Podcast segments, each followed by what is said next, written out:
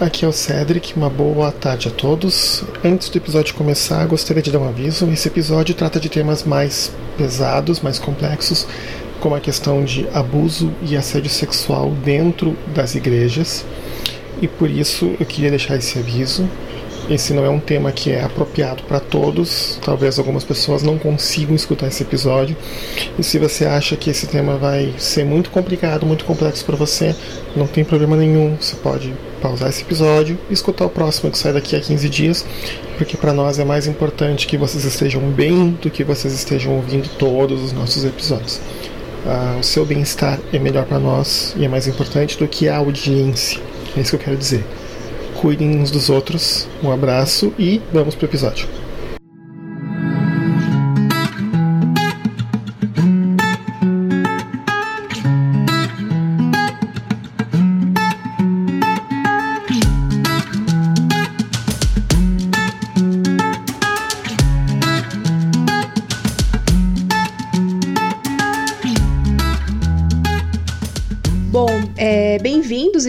Bem-vindas a mais um Teolabcast. Hoje um pouco diferente.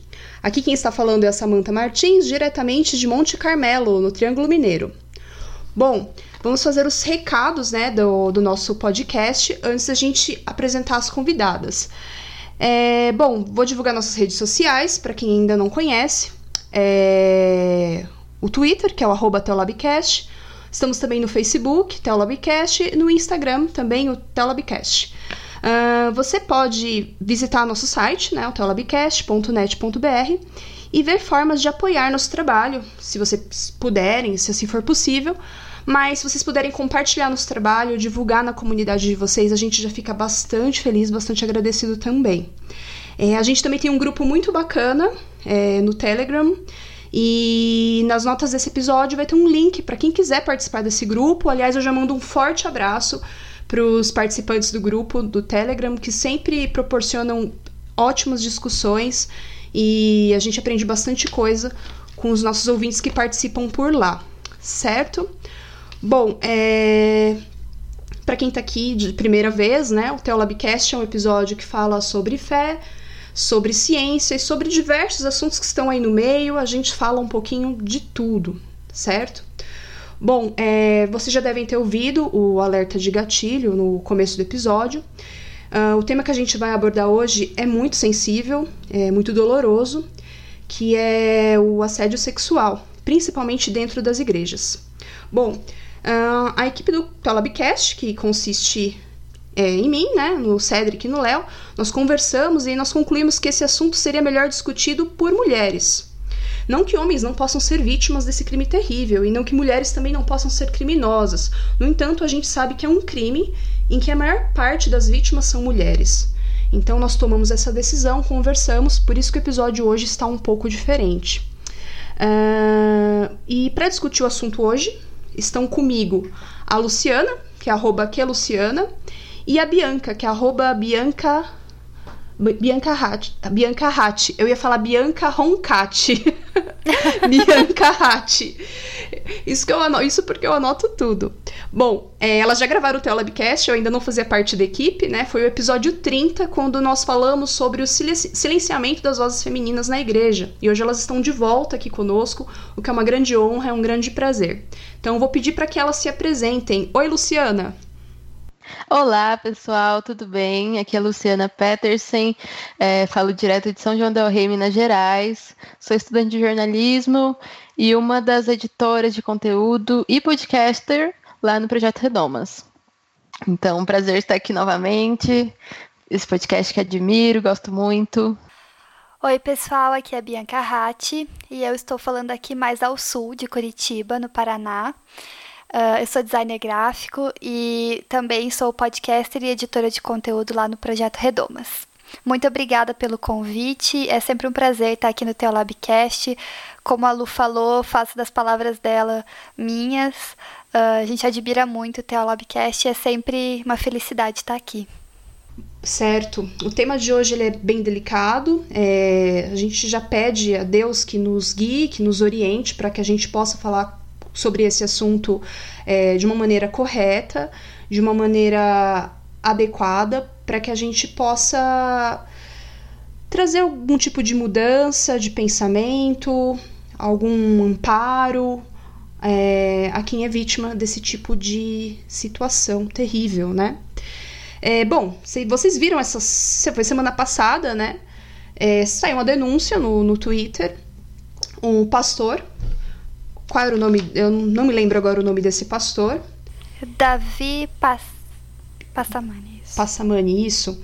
Ele, uma, uma pessoa que foi da igreja dele, né? Ela denunciou é, algo muito sério, horrível que ele fez. E isso gerou uma discussão aí na, nos, nos, perfis evangélicos cristãos do Twitter, né? É, várias mulheres se, se pronunciaram, contaram histórias parecidas, é, não necessariamente do mesmo pastor, mas histórias parecidas dentro do meio evangélico, né? Do meio cristão. Luciana, Bianca, o que, que, vocês têm a dizer sobre isso? Lá no Redomas, vocês já. Alguma, alguma irmã já falou com vocês alguma coisa? Vocês já vivenciaram alguma coisa? Vocês podem dividir um pouco conosco? Podemos. É, eu acho que. Você falando sobre o projeto Redomas, uh, o começo do projeto Redomas foi um começo de denúncia. É, a gente começou ele para poder denunciar situações de violência e de silenciamento que eu e outras amigas e colegas vivencia vivenciamos dentro de uma missão estudantil, uma missão evangélica estudantil. E ele surgiu com essa intenção. E dentro desses relatos, haviam relatos, como eu falei, de silenciamento, comentários machistas, comentários é, humilhantes, uh, atitudes objetificadoras, atitudes que acabam fazendo a manutenção da cultura do estupro na nossa sociedade, mas também existia assédio entre esses relatos. E uma coisa interessante que aconteceu com o projeto Redomas foi que a gente começou pequeno, digamos assim, né, falando sobre um, um grupo específico e numa região específica do país, que foi aqui no sul, mas, assim, acho que não deu um ano para a gente começar a receber relatos de fora, digamos, dessa bolha, fora desse grupo, fora desse dessa localização geográfica. E nós começamos a publicar o que a gente chamava de relatos, mas que também muito poderiam ser chamados de denúncias. E uma das das, dos relatos que a gente recebeu, que mais me marcou era de uma situação muito similar a essa que foi denunciada nessa semana. É, de uma moça que foi para um, se não me engano, um treinamento missionário. Depois eu posso linkar o, posso mandar para vocês poderem linkar no post esses relatos porque nós temos eles publicados no nosso site, lá no projeto Redomas. É, essa moça foi então para um treinamento missionário, aparentemente esse treinamento era no litoral. E depois das atividades, no final do dia, o pessoal ali ia para a praia. E naturalmente, estamos no Brasil, as mulheres usam biquíni na praia. Então ela, ela ia lá, brincava no mar, não sei o quê, e assim, se eu não tiver se eu, eu é, não tiver assim muito errada, pelo que, pelo que eu entendi, o que aconteceu foi que o, o pastor lá responsável pelo, por esse treinamento é, decidiu ensinar ela a surfar, alguma coisa assim, e nesse momento a assediou. E é, acredito que passou a mão nela, alguma coisa assim. E aí é, ela foi e contou para lideranças, contou ali para pessoas que poderiam, digamos assim, tomar alguma atitude. E a atitude que tomaram foi que proibiram é, as, as mulheres de usarem biquíni e, e deram meio que uma restringida ali na na ida às praias, né? Na ida às praias. Então não houve nenhum tipo de responsabilização desse pastor pelo que ele fez houve apenas esse trauma na vida da, da moça que enviou para gente o relato e essa impunidade, né? É, essa cumplicidade dessa instituição com o assédio que aconteceu com ela. Isso é um dos relatos que a gente recebeu. Eu contei ele aqui numa versão prolongada, a gente tem, a gente dava uma resumida nos relatos porque é, primariamente a gente publicava eles no Facebook, depois que eles foram para o site. É, mas como eu falei, vou deixar o link para vocês lerem direitinho, porque eu lembrei ele aqui de cabeça. E eu lembro ele de cabeça porque quando eu recebi, é, foi um relato que me marcou muito. E foi um relato que me marcou justamente por essa culpabilização que a gente vê tanto fora da igreja, né? É, esse silenciamento, essa culpabilização da vítima, porque quando eles proíbem as meninas de usarem o biquíni, eles não estão resolvendo o problema, eles estão dizendo que a causa do problema é o, o uso do biquíni das meninas e não o assédio, né? E, e também essa cumplicidade, né? Porque quando não se faz nada, se é cúmplice da situação. Então, lá no Projeto Redomas, a gente tem esse histórico de ter começado tudo é, também falando de assédio, também, também é, tendo contato com narrativas de assédio dentro da própria igreja, né? Então, essa é uma, uma, uma história que me marcou, assim. Não sei se, se a Lu tem mais alguma coisa que, que marcou ela desse, desse período. Acho que não, assim, porque é, eu não estava na criação do projeto Redomas, né? Mas de certa forma o impacto que ele causou nessa missão que a gente fazia parte e na, na, vida de muitas pessoas assim chegou até mim assim então eu na época assistia como espectadora né e foi muito importante para mim saber que eu podia ter aquele espaço é, que, de denúncia, né? E de que eu podia ter irmãs que me ouviriam caso eu tivesse algo a dizer, alguma denúncia a fazer. Mas eu acho bom lembrar que não é um caso isolado, né? Acho que esse relato que a Bia falou, essas informações que ela traz, é, mostram muito isso, que não é um caso isolado. O Davi Passamani não é o primeiro e não é o último. É, uhum. é sintomático o assédio, o abuso na nossa sociedade, na igreja não é diferente, né? Então, recente, o que rolou foi que é, mulheres tomaram a coragem de denunciar e aí surgiu a hashtag Um Só Corpo contra Assédio, que inclusive me lembrou muito o movimento que rolou nos Estados Unidos, depois do Me Too, que foi a, o movimento de denúncia de assédios e tal. Uhum. É, fizeram o movimento Church True, né? Sim. De denunciar os abusos dentro das igrejas e tal. Eu achei uhum. muito legal que isso aconteceu, assim, muito importante mesmo. Eu achei legal essa história que a Bianca levantou do comecinho do Redomas, porque eu já participei é, com a igreja de alguns retiros, né, daqueles eventos em que a gente vai para para uma chácara, para um sítio e fica lá tendo palestras sobre é, a palavra de Deus, tem filmes, tem todas aquelas coisas, né, gincanas. E eu lembro que em dois que eu fui, a recomendação era bem clara, que a gente não podia usar biquíni e que tinha que usar é, um shortinho, um, uma camiseta, alguma coisa, né? Então ficava aquela cena até triste, assim, a piscina naquele horário de lazer é, e só podia usar aquela roupinha cobrindo lá, que era uma recomendação. E ainda assim faziam comentários, né? Ainda assim é, você percebia que as próprias meninas, eu lembro na época que eu não me sentia bem, eu me sentia incomodada, tanto pela roupa desconfortável quanto pela situação toda. Será que eu estou usando uma roupa certa? Será que eu estou fazendo direito? Será que eu não estou fazendo um homem pecar? Que a gente acaba tendo essa esse tipo de preocupação absurda, né, que colocam na na nossa mente, né? É, na, nossa, na, na, nossa conta, né? Que a gente está fazendo o cara pecar. E não só nesse contexto de piscina, praia, né? Até já passei por situações muito desagradáveis com relação à roupa que você usa para ir na igreja, né? Então, eu até conversei com a minha prima, é, com algumas primas minhas, eu tenho uma família um pouco grande, com algumas amigas.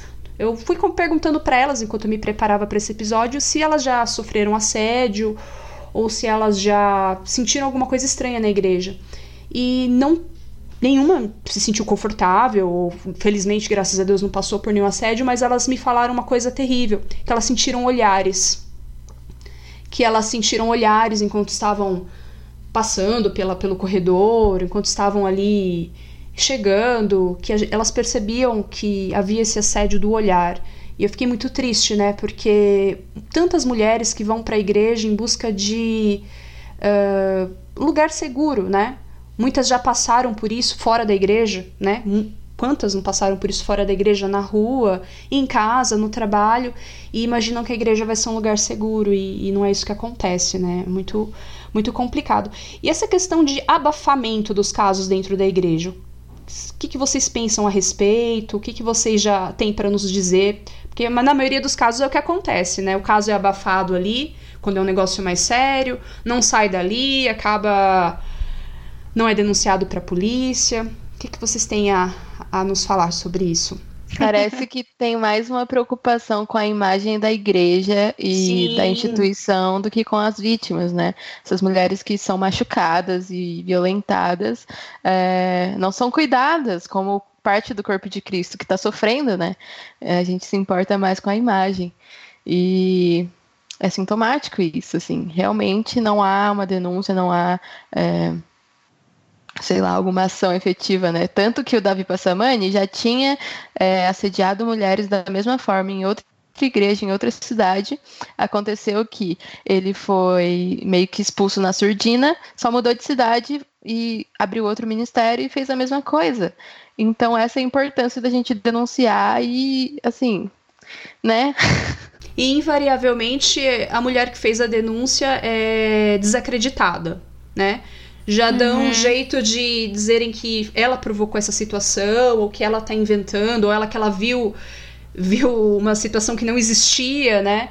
É, eles dão um jeito de desacreditar a mulher para abafar o caso e transferem o cara quando é um ministério grande, uma igreja é, que tem em vários lugares, né? Isso realmente acontece, infelizmente.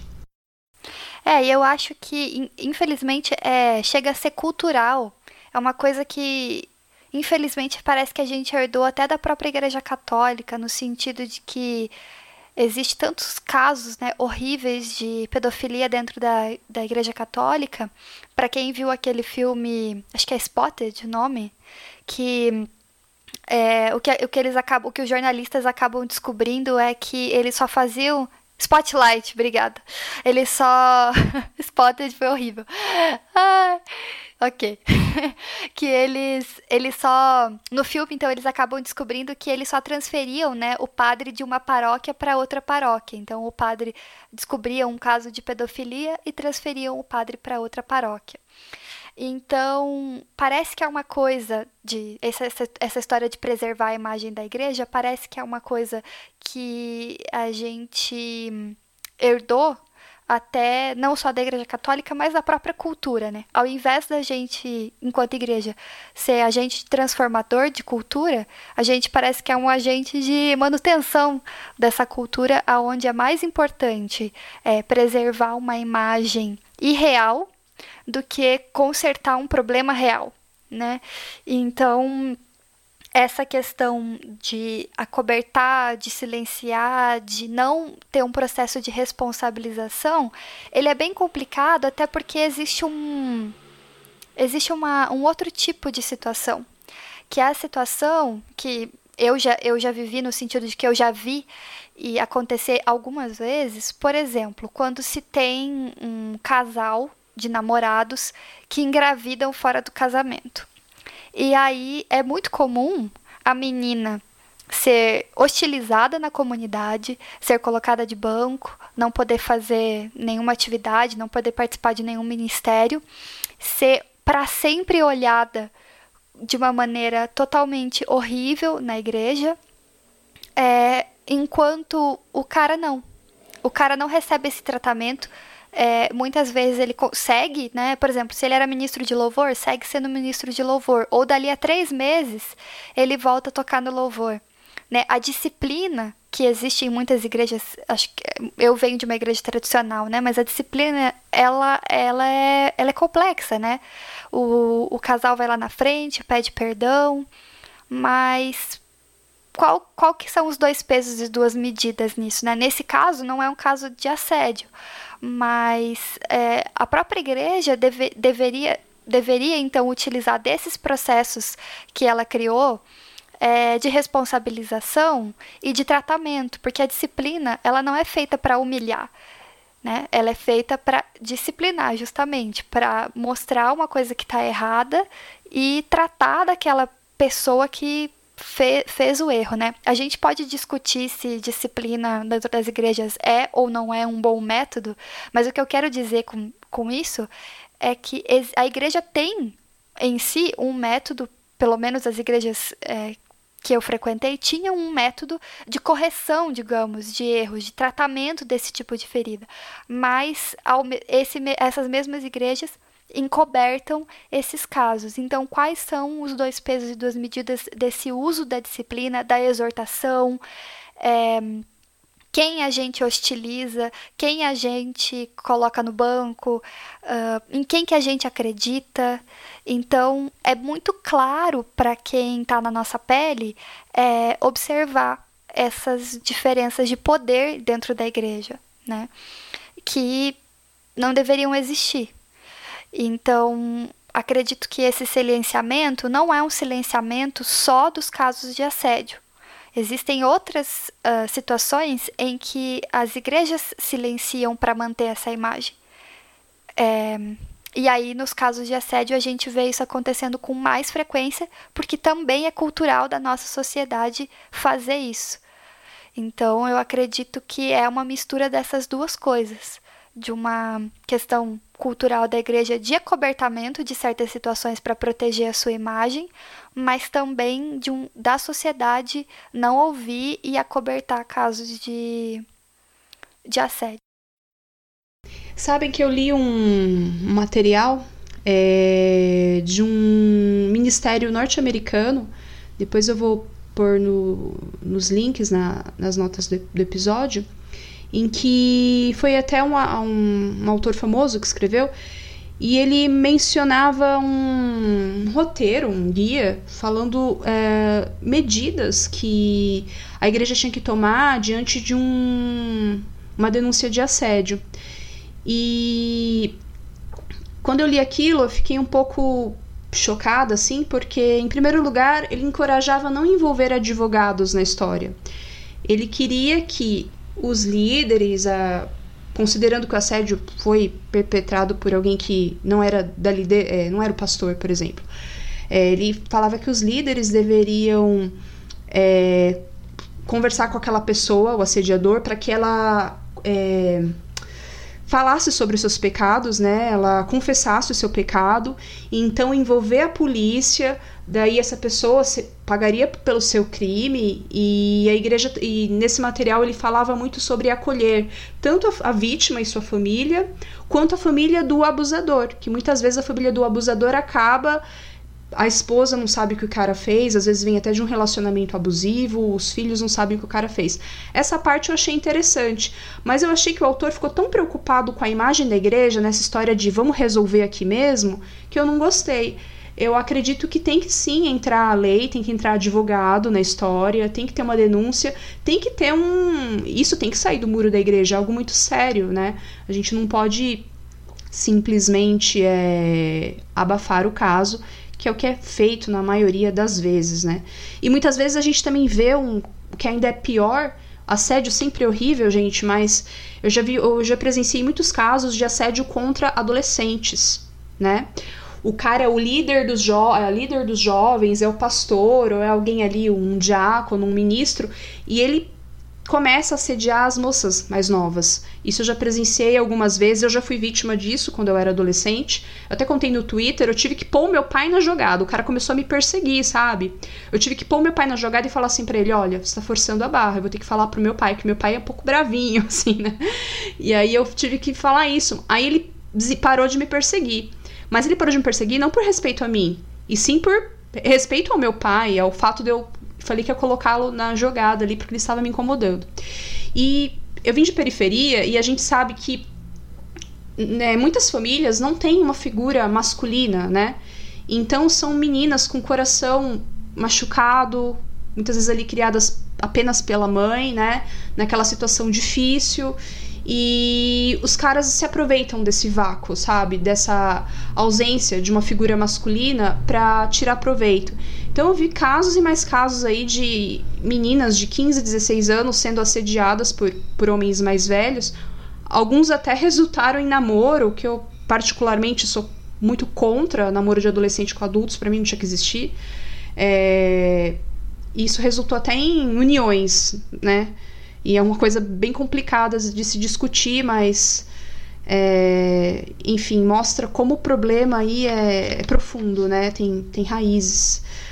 É, bom, já que eu falei da questão da ação da igreja, quando eu mencionei esse, esse material que eu li, que eu vou deixar nas notas, qual a opinião de vocês? Como vocês acham que a igreja deve agir diante de uma situação dessas? Com relação ao abusador e com relação às vítimas? O que, que vocês têm a nos dizer sobre isso? Bom, a gente não tem um material no Redomas sobre uh, assédio, somente assédio. A gente tem um material no Redomas chamado Não é Falta de Oração, que é uma cartilha uh, feita para ensinar as igrejas sobre violência contra a mulher.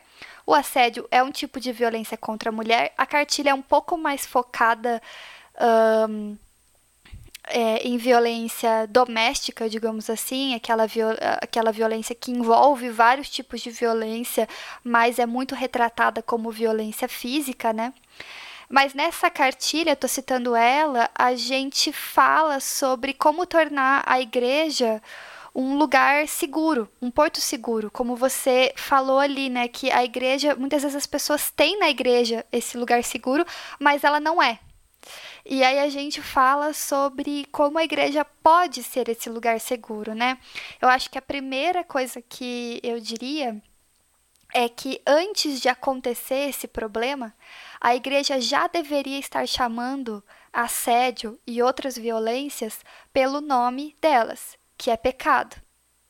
Então, eu acho que antes de, de chegar o problema na gente, porque a gente sabe que, infelizmente, no mundo que a gente vive, vai chegar. E que a gente, é, as igrejas não são, é, sei lá, coleção de santos, no sentido de que todo mundo ali é perfeito, né?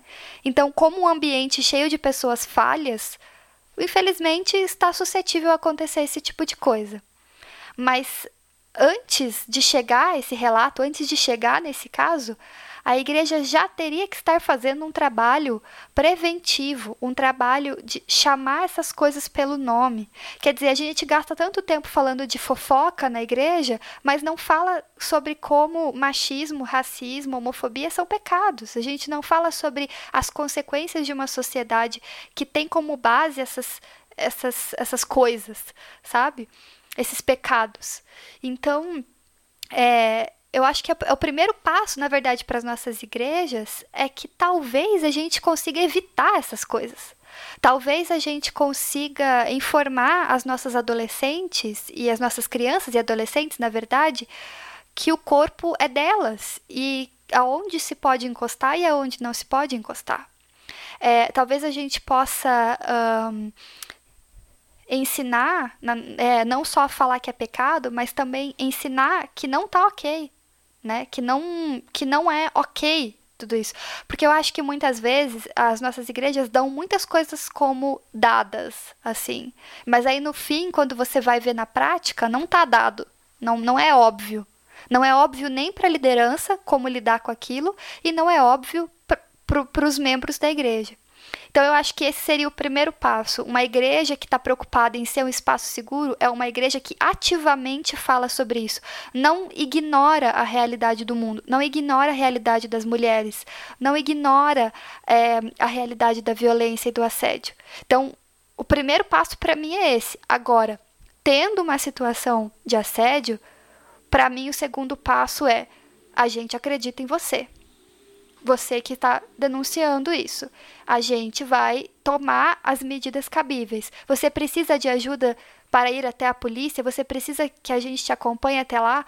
Você precisa de um advogado? Poxa, aqui na igreja nós temos um irmão, uma irmã que é advogada, talvez ela não trabalhe com esse tipo de coisa, mas ela pode indicar alguém. É, poxa, você precisa, e ali a gente colocou no nosso material, num caso de violência física ou é, outro, uma violência doméstica ali, você precisa sair da sua casa com os seus filhos. Quem aqui na nossa igreja pode acolher a irmã que precisa morar fora da casa dela, que precisa sair da casa dela numa situação de fuga?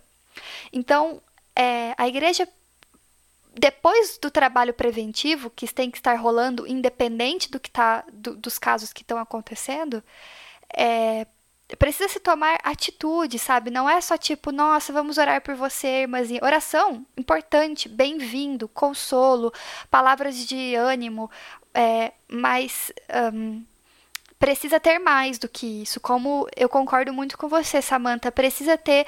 É, um, um, às vezes a pessoa assim, ah, eu não sei como que, onde que faz a denúncia, mas eu, se eu sou a liderança que estou recebendo essa, essa denúncia, que estou recebendo esse pedido de ajuda, então eu tenho que me mexer para ir procurar onde é que eu vou, qual de, onde que é a delegacia da mulher, será, é, como que eu, o que, que eu posso fazer, será que eu posso acompanhar essa pessoa, com quem que eu tenho que falar, então quer dizer, cabe a quem está se, né, tá nessa situação buscar, porque cada caso é um caso, né? Mas cabe à pessoa buscar aquilo que ela precisa fazer nesse momento, não só indicar ali, ah, vamos orar sobre isso ou não, tem certeza que isso aconteceu, pera lá. Então, assim, acreditar na vítima em primeiro lugar, não querer fazê-la de louca. Será que isso aconteceu mesmo? Você tem certeza que você não está exagerando? Ah, acho que, acho que não foi exatamente essa a intenção dele. Ah, pera lá, você não é tão bonita assim. Quem, quem está pensando que é? Você está achando que é a última bolacha do pacote? Que agora, né, só porque ele falou ou fez tal coisa, ele está atrás de você? São coisas que eu não só é, sei que acontece, eu já vi sendo falado em situações assim. assim. como fulano, pai de três filhos, Sim. ele é diácono, como isso pode ter acontecido? Imagina, eu ponho a mão no fogo por fulano, e geralmente são o quê? Outros homens protegendo o abusador. E algumas mulheres também, que infelizmente estão presas dentro dessa cultura extremamente machista. Eu achei legal, Bianca, você ter mencionado a fofoca, que a fofoca, a, essa discussão sobre fofoca é muito recorrente na igreja, e é importante, é claro, a gente não pode é, ser leviano com as nossas palavras, mas essa discussão ela acaba quebrando esse, esse local de denúncia, porque a pessoa fica Sim. com vergonha de falar sobre as coisas, de discutir os assuntos. Então, uhum. o história de fofoca é pecado faz a pessoa ficar tão calada que muitas vezes ela não discute algo sério que ela tá vendo acontecer. Eu acho, eu acho, achei você ter falado da fofoca muito importante porque a, a, essa história de perseguir a fofoca atrapalha. Eu, eu vejo como um, algo que atrapalhe as denúncias, sem dúvida. É, porque muitas vezes não há uma explicação, e isso aí é um problema que a gente tem com N assuntos, mas não há uma explicação aprofundada do que é e do que não é fofoca. É, né? exato. Do que, do que é e não é maledicência. Do que é. Da diferença entre eu falar uma coisa que eu não sei se é verdade, que não tem objetivo nenhum e que vai só prejudicar alguém só porque eu quero, para um monte de gente que não tem nada a ver com esse problema, fofoca, maledicência, é, entre a, contar para alguém que pode me ajudar uma coisa que eles precisam saber para que não se repita, para que eu possa receber justiça e para que né, não aconteça novamente, para que eu possa receber ajuda, etc e tal que não é fofoca, é denúncia, é necessário, é importante. É, é, eu concordo muito contigo, essa falta de, de preocupação, né? Às vezes, às vezes a igreja está tão preocupada com coisas assim que, as, inclusive, muitas vezes tem uns discursos da igreja que não fazem nem mais sentido no mundo que a gente está hoje. Existem outros assuntos muito mais relevantes. Não que a gente vai deixar de falar sobre é, vaidade, luxúria, fofoca, etc. Não, mas a gente vai, é, a gente precisa incluir nos nossos assuntos essas outras coisas, porque são pecados com os quais a gente foi muito conivente por causa do silêncio. Por causa do silêncio. Então, é, acreditar nessa, nessa vítima é, é importante. Eu acho que às vezes, assim, uh, pode surgir nos homens que nos ouvem aquela coisa assim: tá, mas e se não for verdade? É uma acusação muito séria. E aí eu vou cegamente acreditar nessa pessoa? Acho que o primeiro ponto nisso tudo é se perguntar o que essa pessoa ganha com essa mentira. Né? Eu acho que esse é o primeiro ponto. Eu não estou dizendo que não existam casos onde a acusação foi injusta. Não, com certeza deve existir porque existe de tudo nesse mundo. Não é a maioria dos casos, no entanto. Mas é, a gente precisa se perguntar: o que essa pessoa vai ganhar com essa confusão toda na vida dela? Né? Vamos, vamos começar por aí. Por que, que eu sou mais propenso a desacreditar essa pessoa e acreditar naquele homem? Por que, que para mim é mais fácil desacreditar na palavra dessa pessoa? O que, que tem em mim? O que, que tem na, na, minha formação enquanto pessoa que me faz primeiro desacreditar nessa, nessa mulher que está aqui na minha frente, nessa menina, do que desacreditar nesse cara? Então, é, eu acho que a, a, a, acreditar e acolher a vítima é, não significa que não vai ter um processo de investigação, que não vai se buscar a, a pessoa, né, o abusador, o assediador, e vai tentar conversar e entender o que aconteceu, né? Isso, inclusive, num processo de, num processo jurídico, vai ter essa investigação, enfim, né? É... Então, assim, é, esse acolhimento é para criar uma cultura de segurança, como a Samantha falou, para que a pessoa não pense que é fofoca e fique calada, para que ela se sinta num espaço onde ela possa acontecer, porque é melhor a gente estar num espaço onde as pessoas falem as coisas do que num espaço onde elas fiquem quietas. É muito melhor, é muito mais seguro esse espaço. É muito mais seguro que uma criança né, possa se sentir segura e ir contar para a professora dela de EBD que o padrasto dela tocou nela de um jeito que ela não gostou. É melhor que a gente tenha esse espaço, né? A gente quer esse espaço porque a gente quer saber que isso acontece, porque a gente quer ajudar essa criança e tirar ela dessa situação. Da mesma forma, o assédio, né? Então, claro que tem um monte de coisas que a igreja pode fazer dali recebendo a denúncia do assédio. Só que como a gente está numa situação hoje, onde a vítima não é nem acolhida e acreditada, a igreja que faz isso e aí busca ativamente ajudar essa pessoa é uma igreja que já está dando um milhão de passos à frente do que outras hoje no Brasil, né? E eu diria que o outro passo, digamos assim, é como lidar com esse assediador se ele está dentro da igreja, né? Como e essas são perguntas difíceis que eu não tenho resposta para todas elas, mas é, falar também, não só sobre assédio, mas o, o, o porquê ele acontece, a construção de uma masculinidade que acha que pode assediar, né? É, falar sobre isso, além de evitar, de poder evitar alguns casos, também pode ajudar a curar, a ter um processo. Porque o desafio do cristão é acolher tanto o oprimido quanto o opressor. Esse é o nosso desafio, né? Então, assim, como lidar com esse, com esse uh, assediador? Não tem resposta fácil, mas é um desafio que nossas, as nossas igrejas também não podem ignorar, né? É, claro que a vítima é a prioridade, tirar ela dessa situação, é, acolher, ajudar, enfim. Mas esse assediador, nós, enquanto cristãos, também não podemos é, deixar as traças, entregar para o diabo, né? A gente tem que também tentar é, desenvolver trabalhos nas nossas igrejas que possam resgatar esses homens. E existem hoje promoção de grupos de masculinidade, aconselhamento, é, e claro, tirar e afastar de cargos onde eles possam ter acesso às pessoas, é, informar as pessoas que isso aconteceu. E, e, assim, é triste, é triste, né? É, é, é, é, triste ver que, né, ver uma situação dessa acontecendo. Nossa, é, horrível, de todos os lados, né? Mas é importante. A gente só vai. É aquela história, a gente tem uma ferida e a gente só sara a ferida passando o remédio que arde. Mas a ferida é muito pior que o remédio que arde.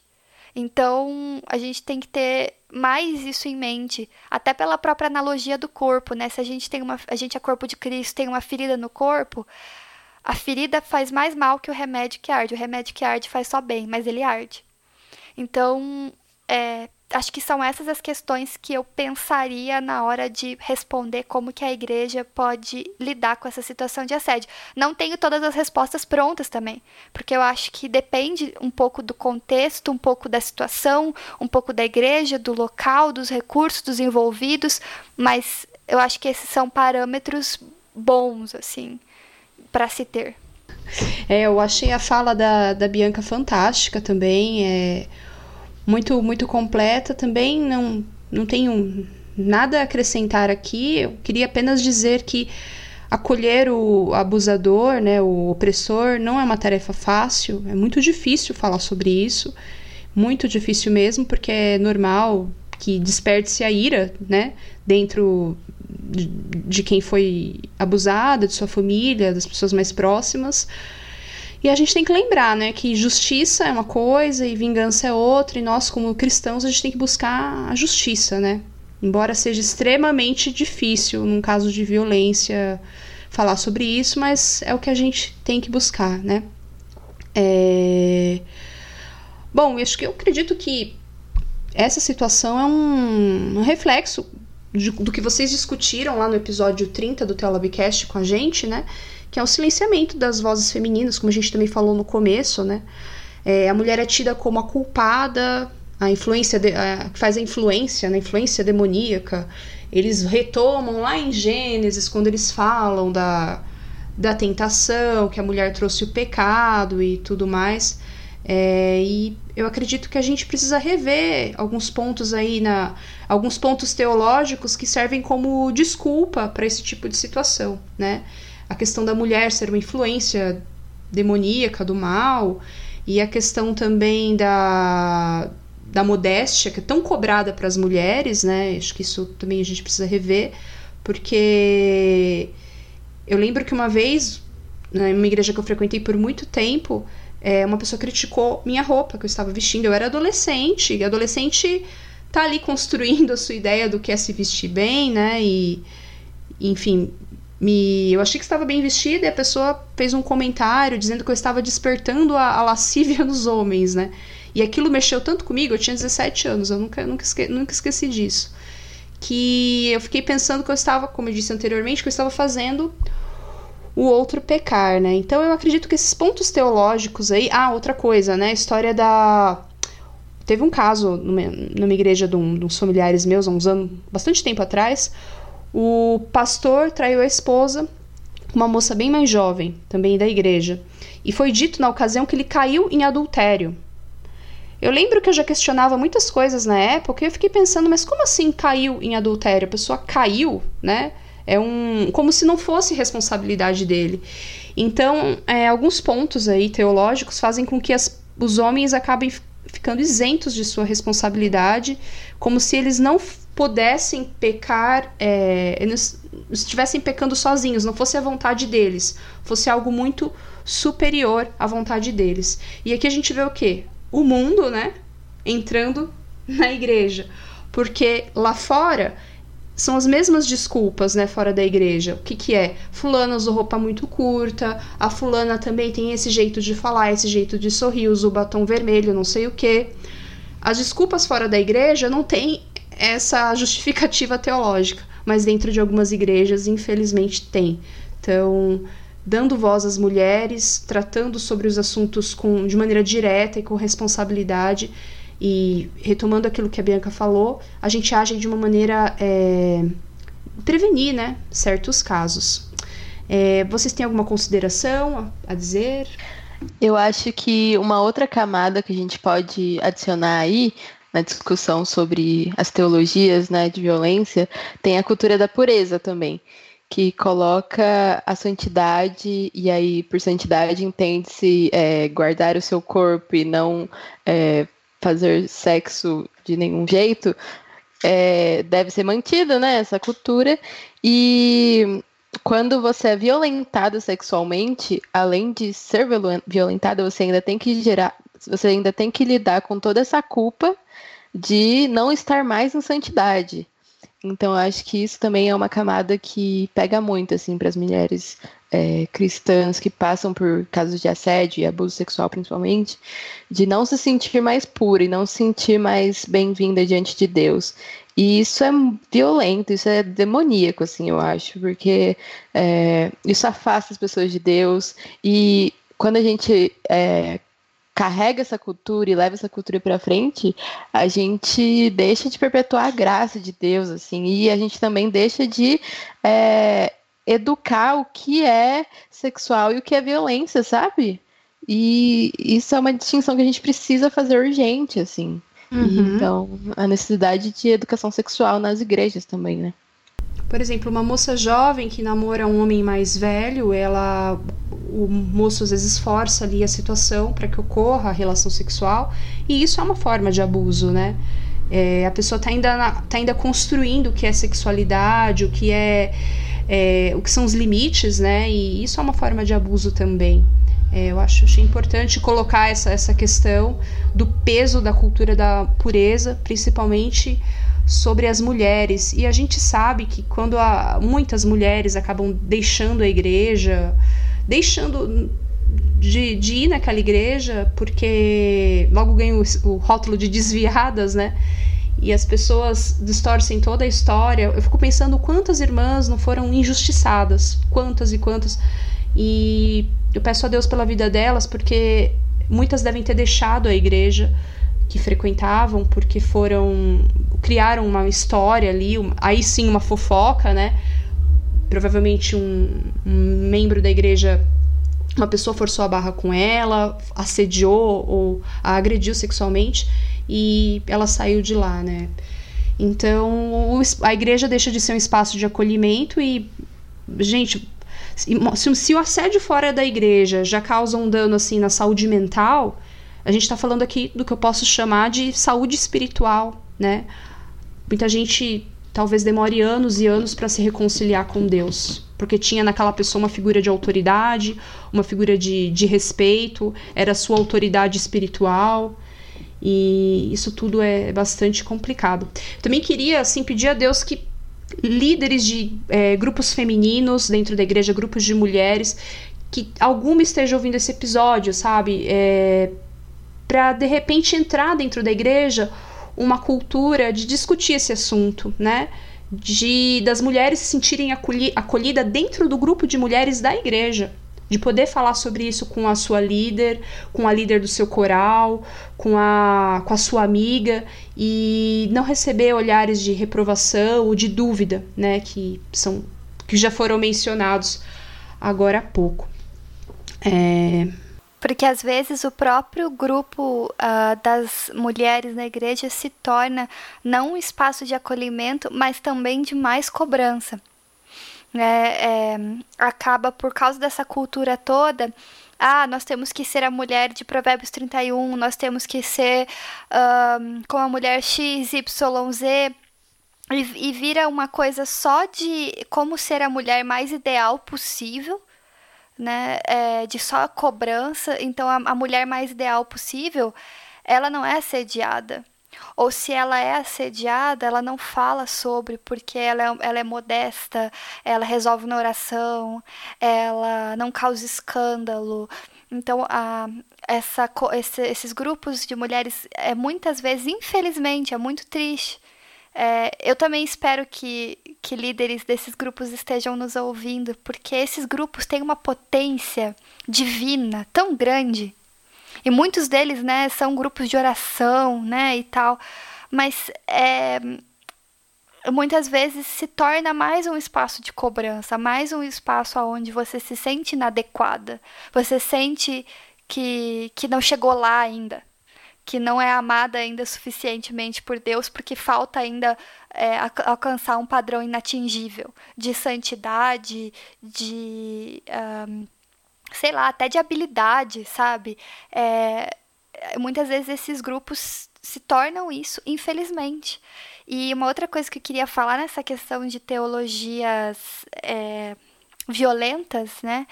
É, a gente tem que lembrar que por causa de uma interpretação uh, equivocada, eu diria, da, da Bíblia, nós temos nas nossas igrejas uma, um grande incentivo ao estupro matrimonial.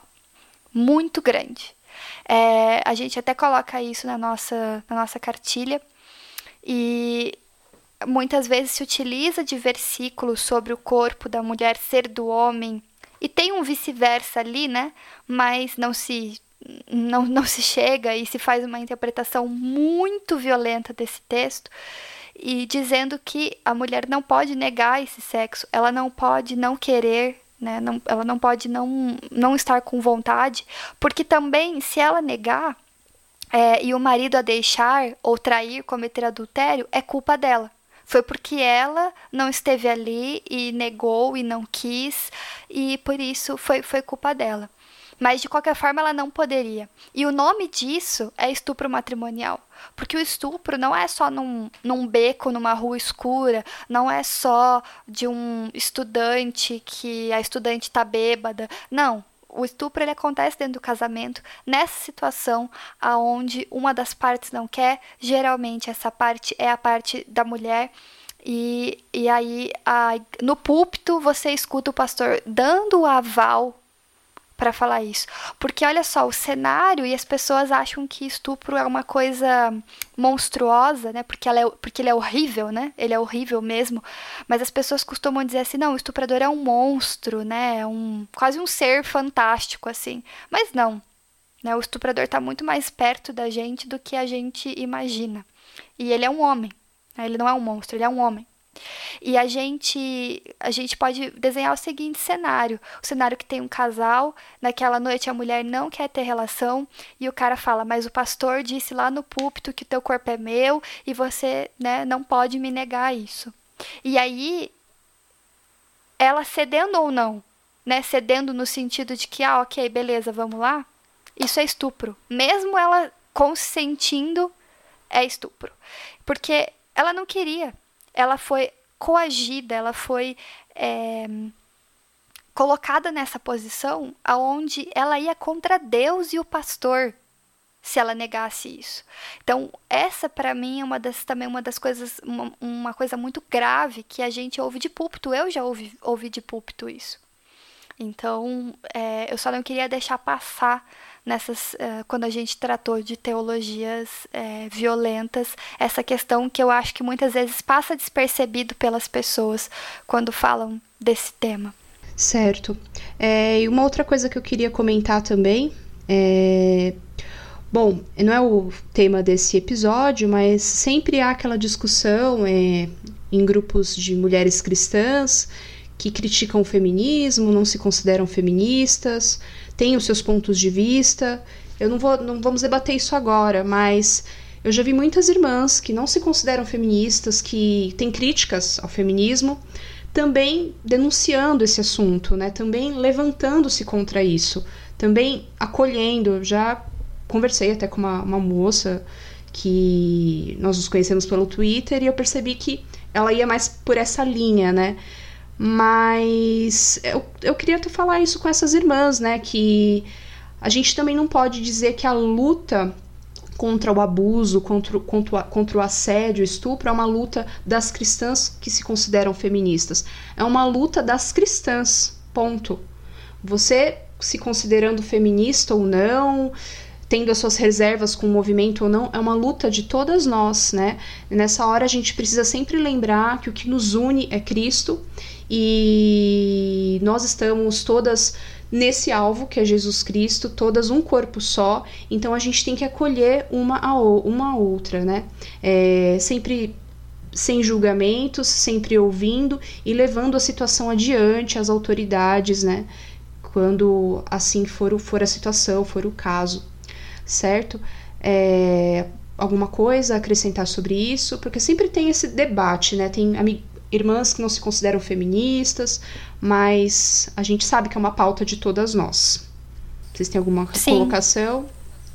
Não, concordo plenamente com você. Me sinto contemplada. É, eu acho, eu acho importante a gente falar isso, né? Porque eu acho que todas nós aqui temos críticas a, a certas coisas do movimento feminista, a gente, cada uma tem a sua opinião, e não há nenhum problema nisso, nós somos livres em Cristo, né? A gente tem que ter cuidado com as nossas palavras, com o que a gente coloca. Não há nenhum problema em, em, não concordar com algo, mas a gente tem que entender que o problema do estupro, o problema do assédio, do abuso é um problema feminino das mulheres cristãs, porque a gente está nesse episódio falando sobre o abuso, o assédio dentro da igreja, mas é claro, é um problema de todas as mulheres e que a gente, nós juntas, temos que discutir isso.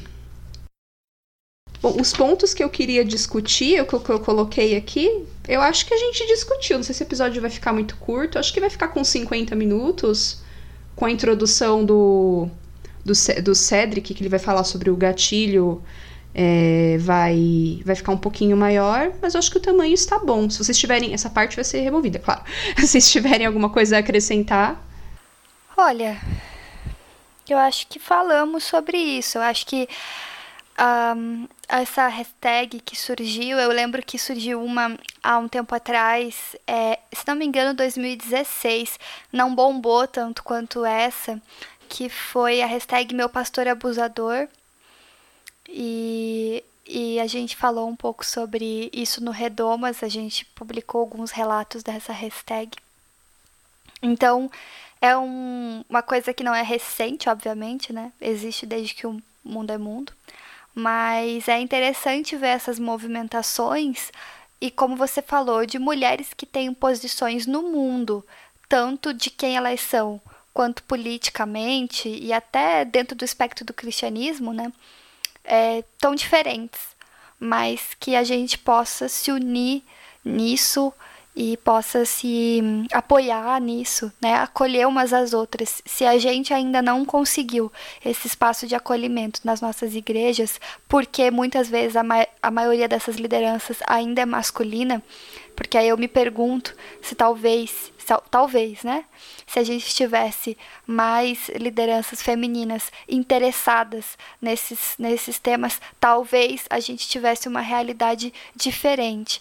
Mas enquanto a gente não atinge isso, que eu acho que é possível, e eu acho que quanto mais a gente falar e se movimentar sobre, a gente pode chegar lá.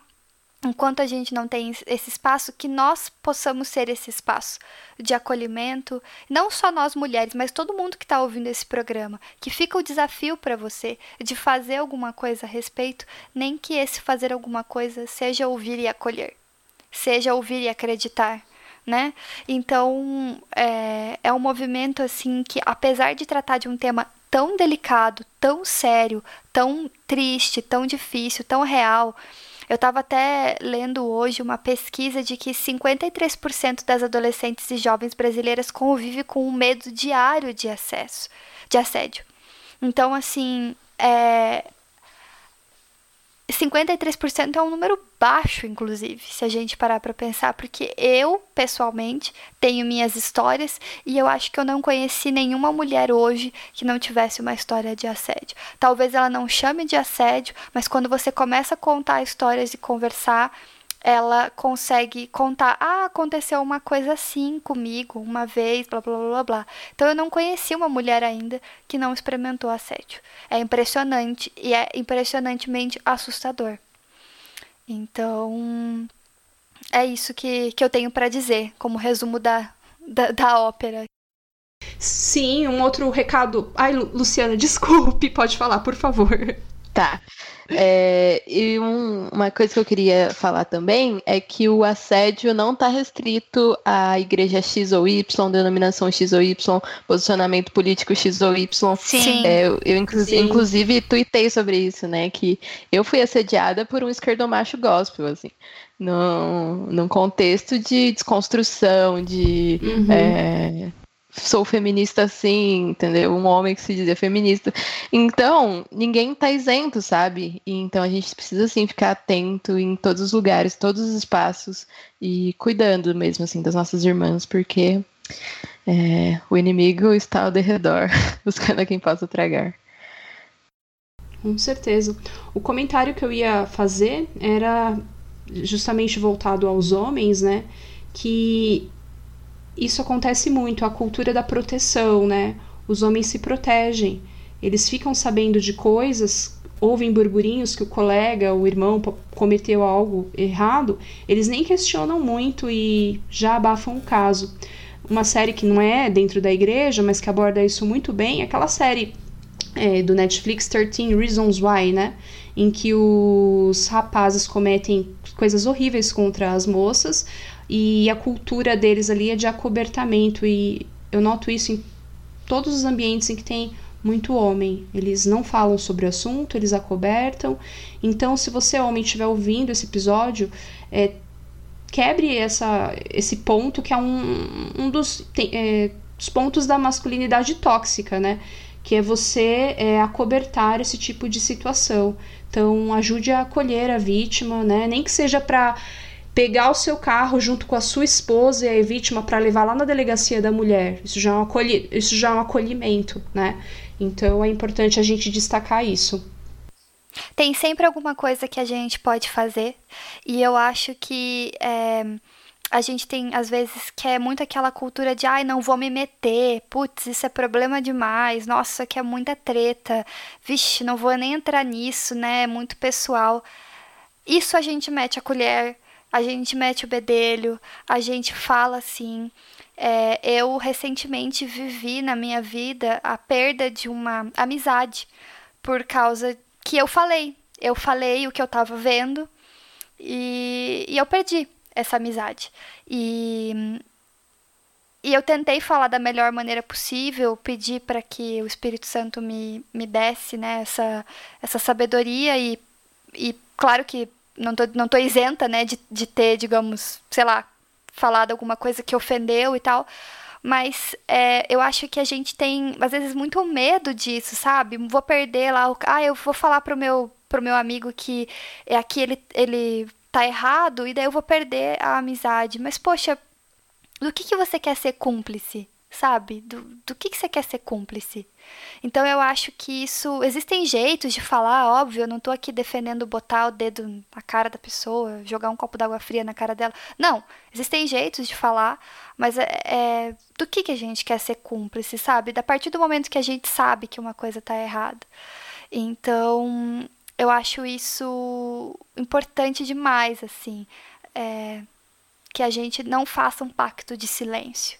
Né? Não, não vamos fazer um pacto de silêncio, vamos fazer um pacto de transformação. Né? Eu acho que essa, esse é o espírito da coisa, digamos assim. Certo. Bom, alguma consideração a mais? É, acho que nós podemos partir para a parte das recomendações, dos jabás, né? Vocês podem falar do trabalho de vocês, do que vocês andam fazendo por aí. E então, vamos começar com as convidadas, né? depois eu dou a minha recomendação. Por favor, Fale um pouquinho, eu dei uma recomendação, faça o seu jabá, vocês são livres. Lulu, começa você. Tá. Nós estamos lá no Redomas, é, nós temos o nosso site, projetoredomas.com, que lá a gente tem essas cartilhas que a gente já mencionou, textos, é, podcasts, então vocês podem dar uma, uma passadinha lá para conferir nosso conteúdo.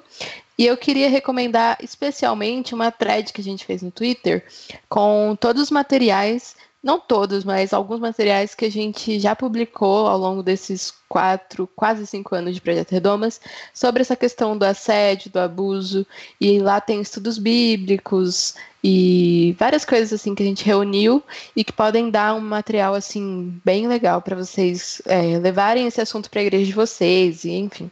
Bianca, por favor eu tava pensando aqui em re recomendações, porque a Lu fez nosso jabá aí, que é o meu, o meu o mesmo jabá que eu faria.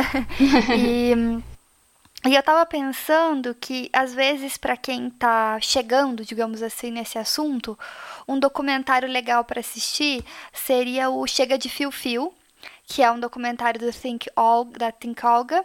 Uh, e eu acho que é um, um documentário assim legal para quem quer, digamos, molhar o pé na água desse assunto, sabe? É, assistir e, e de repente refletir, provocar reflexões assim sobre esse assunto. E eu também queria indicar é, pensando em assédio, aqui eu tô falando fora da igreja, uh, mas enfim, que serve para a gente tratar desse tema é a Gênero e Número. A Gênero e Número é uma organização que é, compila dados sobre gênero no Brasil. E eles têm um site muito interessante. Você também pode. Uh, acredito que se fala entrar numa lista de WhatsApp, alguma coisa assim, mas você coloca seu número lá e cada vez que sai alguma informação nova e tal, eles te mandam no WhatsApp. E eu sou sou inscrita e sempre fico dando uma olhada lá uh, nos dados que estão saindo. Sempre eles trazem coisas muito interessantes. É, por exemplo, é, essa, se essa semana passada, se não me engano, chegou para mim que cuidadoras no dessa questão agora que a gente está vivendo do coronavírus é, enfrentam abusos e assédios né, no, no trabalho delas. Então, é, cuidadoras ali, enfermeiras, médicas, tec, é, técnicas de enfermagem e tal. Então, uh, muito interessante esse tipo de dado para a gente sempre ficar em contato com essa realidade, para a gente não esquecer como igreja como isso infelizmente é uma realidade. E se você quiser de repente criar algum tipo de workshop, algum tipo de uh, sei lá, aula na EBD, pregação, uh, construir um grupo na sua igreja. Tem os materiais do Redomas, mas também tem esses dois materiais que podem servir de base para você procurar dados, enfim, para discussão, de repente, documentário, passar esse documentário na sua igreja, dependendo de como for a abertura na sua igreja, ou de repente levar reflexões uh, a reflexões próprias, né? Eu recomendaria essas duas coisas. Bom, é, as recomendações foram tão maravilhosas assim que eu não tenho nem o que dizer, né? Eu acho que é uma, são materiais que vocês falaram que podem ser usados, por exemplo, dentro do contexto de uma aula de grupo de jovens, de grupo de mulheres, de grupo de homens também, por que não, né? Dentro do, do contexto da educação dentro da igreja, né? É, que é o ministério no qual eu já trabalhei, né? Educa educação infantil, no caso. Mas a gente tem que trazer essa discussão para dentro da igreja e todos esses materiais que vão estar na, nas notas do episódio são aí valiosíssimos para isso. Bom, eu não pensei em nada para recomendar nesse episódio, né? Eu só quero recomendar um livro, que eu já falei sobre esse livro, é, que é um livro também só para molhar o pé, né, na, na questão, que é um livro legal, chama Jesus e as Mulheres, da Sharon James. E eu gostei desse livro porque ele pega todas as mulheres que viveram é, na, passaram pela vida de Jesus, ela pega e fala sobre cada uma delas, sobre como Cristo as acolheu e as amou. Então, por que eu estou indicando esse livro? Porque a gente tem que sempre lembrar que nós somos amadas por Cristo. Cristo, né, na palavra de Deus, compara a mulher com a igreja. Então, nós somos amadas por Ele e nós não devemos aceitar que certas situações ocorram dentro da igreja, que ocorram conosco. E eu espero que esse episódio é, possa inspirar, possa ajudar aí muitas irmãs. Então eu acredito, eu acredito que é isso. Eu gostaria de agradecer muito a Bianca e a Luciana. Foi uma aula maravilhosa de vocês. Eu aprendi muita coisa, eu sei que os nossos ouvintes também aprenderam. Eu gostei muito demais dessa é, colaboração com o Redomas. Vocês são ótimas, o projeto de vocês é maravilhoso é enriquecedor e acolhedor, né? Como o nome, próprio nome Redoma sugere, né? O acolhimento.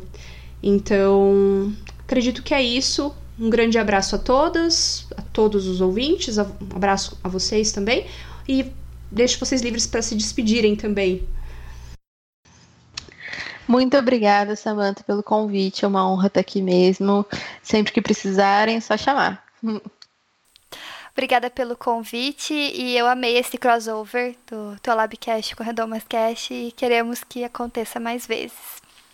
Sim, verdade. Inclusive o Cedric foi o primeiro homem a participar do Redomas Cast.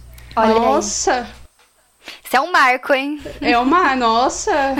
Esse é o marco mesmo. Então, tchau, tchau, pessoal. Até mais. Tchau, tchau.